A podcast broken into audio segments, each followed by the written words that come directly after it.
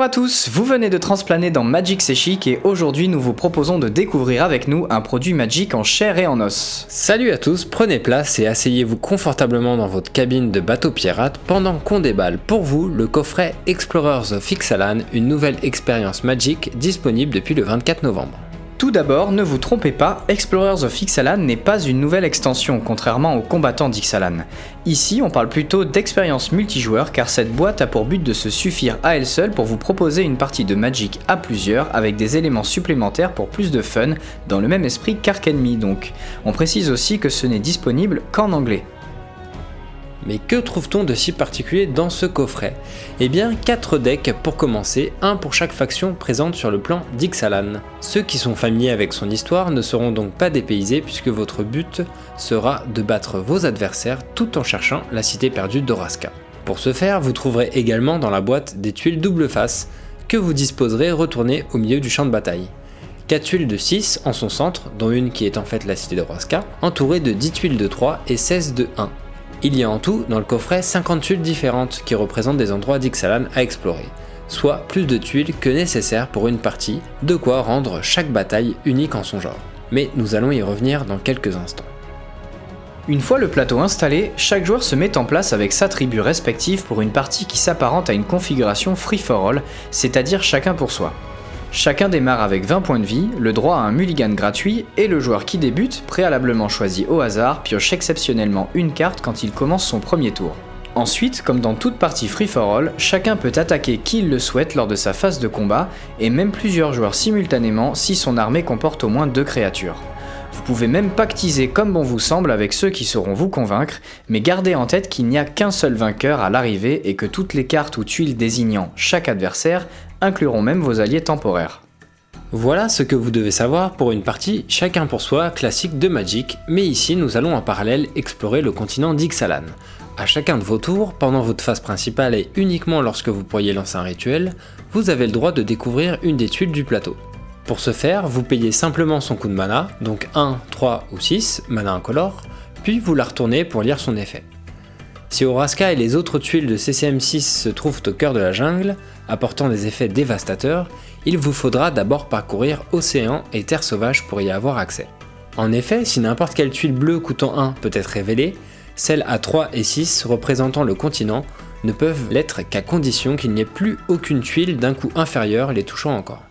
Veillez donc à ce que plus aucune tuile bleue ne soit encore adjacente à la tuile de 3 que vous souhaitez découvrir par exemple.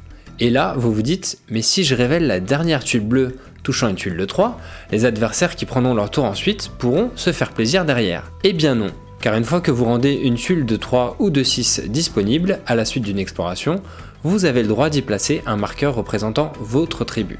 Aucun adversaire ne pourra alors retourner cette tuile à votre place tant que le marqueur reste dessus, c'est-à-dire jusqu'au début de votre prochain tour, où vous devrez le retirer obligatoirement, que vous décidiez finalement d'investir ce territoire ou non. Il y a donc une tuile représentant la fameuse cité d'Oraska qui dit que quand vous la révélez, vous piochez deux cartes. Puis au début de chacun de vos entretiens, vous piocherez deux cartes supplémentaires et infligerez trois blessures à chaque adversaire.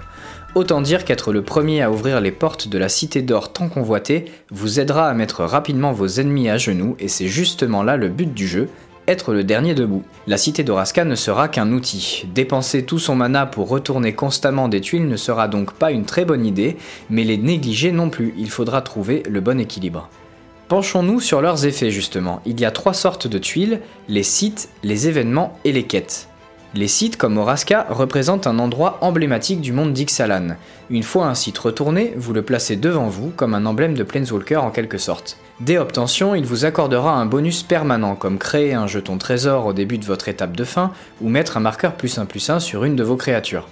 Mais faites attention car les sites peuvent être conquis par les autres joueurs. Si vous parvenez à infliger des blessures de combat à un adversaire, vous pourrez lui dérober un et un seul site. Un seul par joueur donc, mais aussi un seul par combat. Impossible d'en prendre deux simultanément à deux joueurs ne pouvant pas bloquer par exemple. Vous pouvez aussi tomber sur un autre type de tuiles, les événements. Ils ont un effet immédiat sur la partie avant d'être définitivement retirés du jeu, comme infliger deux blessures à chaque adversaire ou acquérir le contrôle d'une créature adverse jusqu'à la fin du tour. Attention, ce ne sont pas des sorts et ne peuvent donc pas être contrés. En revanche, ils vont dans la pile et on peut y répondre en jouant des éphémères ou des capacités. Enfin, les tuiles de type quête vont être placées devant vous, visibles par tout le monde, tant que vous n'aurez pas rempli la condition demandée. Cela peut être de blesser le joueur à sa droite ou de jouer une créature pour ensuite vous faire piocher une carte ou créer des jetons trésors. Une fois les conditions remplies et le bonus récupéré, la tuile de quête est retirée de la partie. Contrairement au site, les quêtes ne peuvent pas être volées par les autres joueurs.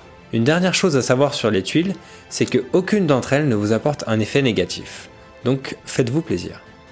Si ce qui vous intéresse avant tout c'est le contenu des decks, penchons-nous sur leur liste et il y a quelques belles rééditions à récupérer en plus de 8 cartes dotées d'un nouvel artwork. Le deck bleu-vert ondin est plutôt agro-tempo et contient une sympathique distorsion temporelle aux côtés de petits ondins communs et incommuns d'Ixalan menés par un chef qui n'est autre que la souveraine ondine de Magic 2010.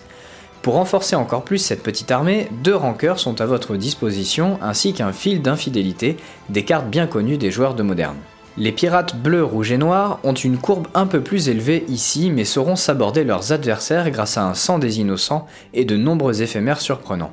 L'aspect tribal du deck n'est pas en reste puisqu'il a droit aux rééditions d'animosité partagée et automates évolutifs pour booster vos petits flibustiers.